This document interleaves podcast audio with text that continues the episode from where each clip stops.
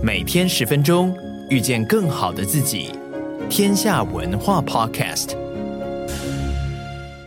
大家好，我是林雪文。今年冬天真的比较冷啊，不过也因为这样，我不知道大家感觉是不是耶诞节的氛围浓一点啊？二零二三年就这样过去了，二零二四年充满了更多的不确定因素。那过去一个礼拜呢，其实也非常的精彩啊。除了我们看到红海的危机哦，有没有可能成为苏黎世运河的第二次危机？还有年终我们要怎么去看二零二四年的投资？这大概是今天我想跟大家分享的两个重要的议题哦。首先，十一月十九号以来，我想很多人都已经知道了啊。很多的商船在经过红海的水域的时候啊，遭到也门的胡塞武装组织的攻击，这逼得全球四大啊最大的集装箱船运公司，包括德国的这个海运企业啊 Herbert，还有丹麦的 Musky，还有地中海的航运公司 MSC，甚至法国的 CMA 哦，这些航运巨头陆续都宣布了暂停在红海的航行。接着我们看到。包括英国、挪威、德国、比利时，甚至台湾的这个石油和船运公司哦，也陆续在十二月和十八号宣布暂停经过红海的运输航行。红海危机到底为什么会发生啊？那会不会影响全球贸易的正常运作？为什么全球跟台湾航运业者首当其冲？那运费的这个价格受到影响，还有可不可能会演发为更糟糕的事情啊？我们现在看国际媒体怎么说。《华尔街日报》它的标题写的是。伊朗间谍船帮助胡塞武装直接攻击红海的船只，加大了以色列和美国对也门叛乱分子采取行动的压力。经济学人的标题写的则是胡塞武装分子对红海航运的攻击威胁了全球贸易。时代杂志写得更白哦，他直接说也门的胡塞叛军如何以及为什么准备严重骚扰全球的经济哦。首先呢。那红海危机到底为什么发生？这个红海不是台湾那个红海，郭台铭的红海哦，是红色的红哦。红海危机发生的答案也很简单，当然就是以巴冲突。那事实上，以巴冲突爆发以来哦，也门的胡塞武装组织他就喊着要支持巴勒斯坦，声援哈马斯，对以色列频繁发动了很多导弹和无人机的攻击，而且在红海连续袭击跟以色列有关的任何船只。那十二月十一号啊，甚至有一艘悬挂挪威国旗的所谓史特林达号哦，游轮在曼德海峡。被导弹攻到哦，真是让事情雪上加霜。大家要知道什么是曼德海峡？曼德海峡其实在红海的南端哦，连接红海和亚丁湾，所以它是全球最繁忙的航路之一。那红海通常要从把亚洲从货物运往欧洲的船舶，它是一个最短的贸易路线，同时也是全球最重要的石油和干燃料的运输要道。那它的南边靠近也门，北边呢要穿过埃及的苏伊士运河，所以你看啊，又离苏伊士运河很近，所以很多人把它喊成苏伊士运河危机的二点零。那在这个同时呢，贸易业正在忙着找突破口啊，包括通过空运啊，来让消费者的货物能提早能够拿到手上。但是呢，绕行非洲的航程大概会额外增加十到十四天。那像台湾人很熟悉的 IKEA 哦，就是宜家家居哦，这些托运的这个业者呢，已经公开警告，一定会延迟二到三周哦。那服饰、玩具和食物透过货运运输的货物面临的风险最大，那其他产品当然也受到牵连。苏黎世运河的管理局甚至已经公开表示，从十一月十九号以来，已经据称有五十五艘的船只啊，放弃通过运河，改道绕行南非的好望角。那美国也开始拉群护航哦，因为现在已经听说有两千多艘的船只都是用这样方式，因为怕被攻击哦。那美国国防部长十二月十八号也公开声明，美国准备组织一支啊新的国防部队啊，以保护在红海过境的船只。那代号就叫做繁荣战士啊。那英国的《伦金时报》呢，甚至公开表示，红海危机最危险的情况是爆发一场地区全面的战争，可能把很多的国家跟美国卷入其中。这真的是一个大事情哦。大家想看看哦，今年的通货膨胀到底怎么开始的？如果你认真知道哦，就在 COVID-19 刚刚爆发的时候，苏黎世运河长荣。台湾长荣的长次轮堵塞，然后开始搞得全球哦货物供不应求，当然有好处啦，因为这样大家知道护国神山台积电嘛。接着乌俄战争让能源粮食价格飙涨，才让我们迎来的通货膨胀还有利率上升。现在这个全球市场的新时代，那本来都知道世界贸易如果要繁荣，你船只当然要能够顺利走，你不要以为都是靠空运哦。那大家应该记忆犹新哦。苏黎世运河呢，其实当时也是因为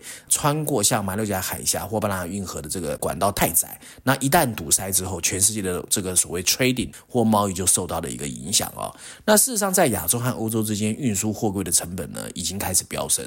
如果不解决呢，危机确实有可能再一次导致供应链的紧缩。那事实上呢，现阶段大家在观察，大概有三个重点。第一个就是说呢。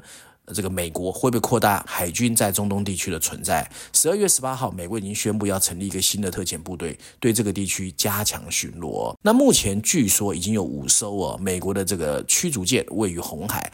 艾森豪威尔号航空母舰停泊在吉布地附近啊，那它的四个中队的攻击机呢，已经位于胡塞武装领土的范围内。那另外一种选择就是为商船提供所谓的武装护航哦，也就是说建立一个安全走廊，并且设有针对无人机和导弹的一个防空泡沫。那另外一个解决方式就是外交哦。那现在有听说了，联合国已经成功哦，就是说服大家要坐下来好好来谈有没有可能停火协议，甚至结束也门长达九年的战争。那这是第二个外交手段，可是呢，大家也知道外交斡旋不是那么容易哦。他现在答应你，不见得最后真的能够谈成。那就是呢，为什么呢？如果真的不能解决的话，其实美国和他的盟友也应该要保留对胡塞武装发动攻击的第三个选项。我们当然希望了，二零二四年不要重演哦，再来一次的苏伊士运河堵塞的二点零。因为全球的通货膨胀好不容易大家感觉开始缓解，如果这个事情再越演越烈，其实对二零二四年甚至全球的地缘政治紧张只会雪上加霜哦。那我今天要谈的第二个哦，比较特别，一点都不讨人喜爱的二零二三年总算要离我们而去哦。那在这个过程里面，很多人开始在看二零二四年的未来的发展状况。十二月十四号啊，英国的经济学人指出，要我们不要指望二零二四年经济会多好啊，甚至不可能软着陆啊。尽管通货膨胀看起来已经下降，经济学人认为明年的世界经济仍然很脆弱。不过啊，六天之后啊。十二月二十二号，台湾的中研院经济所公布了二零二四年台湾经济情势的展望啊，他们却语带保留的表示，雪融春暖偶寒风，哎，预期台湾的二零二四年出口、消费和投资会表现不错哦。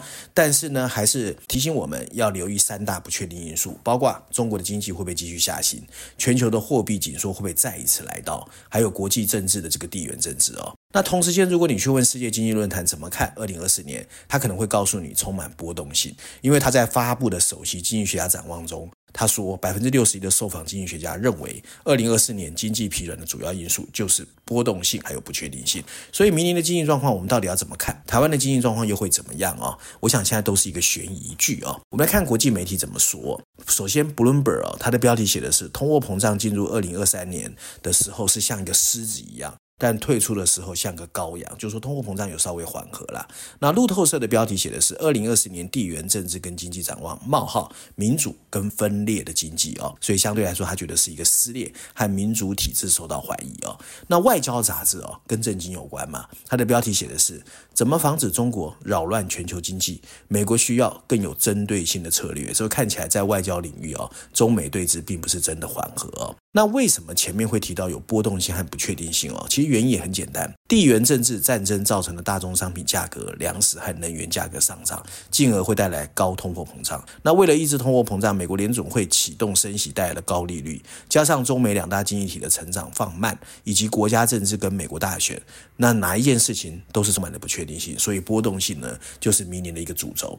那么台湾的状况真的很好吗？首先啊，所谓的首席经济学家展望世界论坛的哦，他就提到全球各地区之间的成长差距会很大，其中亚洲还是会认为比较强，尤其是南亚，有百分之九十二的经济学家看好，美国则面临经济放慢，瑞银 UBS 集团则预计二零二三年的全球经济增长率大概是百分之二点五，但二零二四年有可能不到二零二三年的一半，比较悲观哦。那瑞银 UBS 甚至预估欧元区二零二三年的经济成长率只有百分之零点五，而且这个态势呢，到明年都不会改善。日本经济在二零二三年会相对比较好，二零二四年则是小幅增长。中国呢，瑞银 UBS 预估二零二三年有望成长百分之五点二，而二零二四年的成长可能是百分之五哦，所以参差不齐。那至于台湾哦，台湾有个台经院哦，十一月公布的最新预测，台湾二零二四年经济成长率大概是百分之三点一五，会比二零二三年的百分之一点四三高。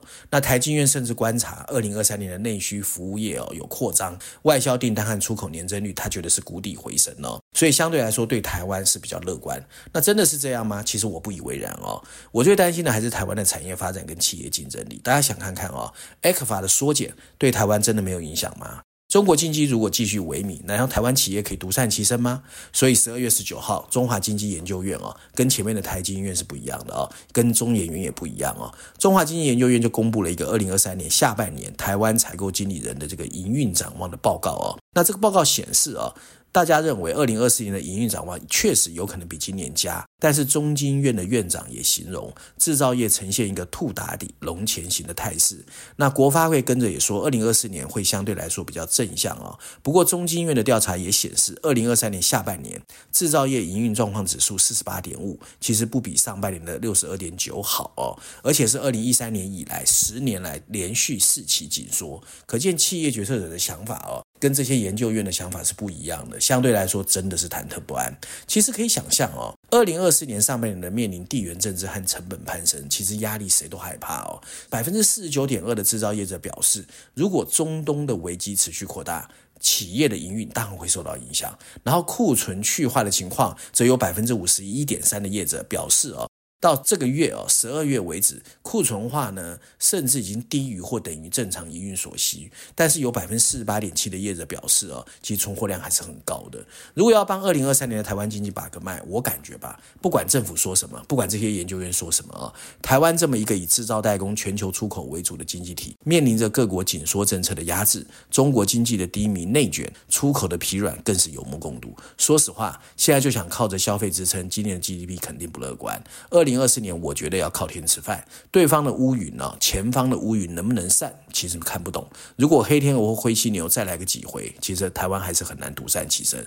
当然，很多人会说不会啊。美国联准会已经口径转化，开始出现乐观情况。大家要相信我，我说过好几次哦。鲍尔是一个处处有着政治考量的精明律师，所以现在的利率保持不变，确实暗示 FED 升息可能进入尾声。但美国现在的经济这个热度啊，到底是体质强健，还是打了财政政策的吗啡？谁也说不清楚。如果景气和金融的负面冲击超过预期，谁也说不准鲍尔的鹰派说法又会来到。所以呢，高利率时代，大家要记住我说的啊，前所未有。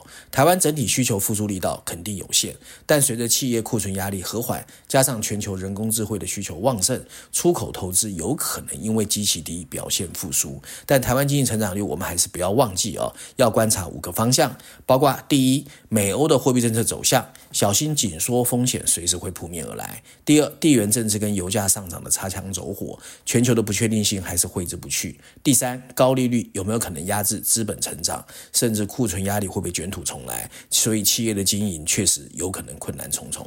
第四，中国的政策刺激到底有没有效？房地产会不会继续低迷？第五，人工智慧跟绿色转型到底能不能带动新一轮的科技投资？还有全球的升级转型？其实说实在，目前为止谁也不敢打包票。这大概就是我对哦全球经济大概的一个分享，跟大家的一个看法哦。那照案例呢，我还是推荐一下《经济学人》哦。那二零二三年真的已经到了尾声嘛，所以这一次是耶诞双周刊，就说下个礼拜会停刊一次哦。不过全球战争、气候变迁和政治混乱哦，仍旧此起彼落，所以新一轮的全球政经形势呢，现在看起来也慢慢发生了一些变化哦。那这一次的耶诞双周刊呢，经济学很有意思哦，它的这个封面构图呢，跟以前一样哦，是把二十一篇文章巧妙地刊入了整个封面设计，所以你会看见有人端着被气候变化影响的葡萄酒，有流汗的雪人，很特别哦，相亲相爱的一对熊企鹅，象征好莱坞的狮子，抽着雪茄高谈阔论的丘吉尔，化身天使的川普，打开鞋箱的印尼妇女，很多很多很特别哦，虽然看起来像个 party，其实里面都是他这二十一篇故事。如果耶诞期间天气太冷，你刚好有空泡杯茶，在家里想找个东西来看，这二十一篇文章还是不错的哦。但更重要，大家不要忘记哦，全球化已经不在，全球供应链撕裂，保护主义此起彼落，反移民政治在西方也越演越烈。所以，二零二四年我看波动性跟不确定性确实真的存在。以上呢，就今天我想跟大家分享过去一个礼拜我觉得比较重要有关财经或政经的一个重要新闻，希望大家喜欢。我们下个礼拜见。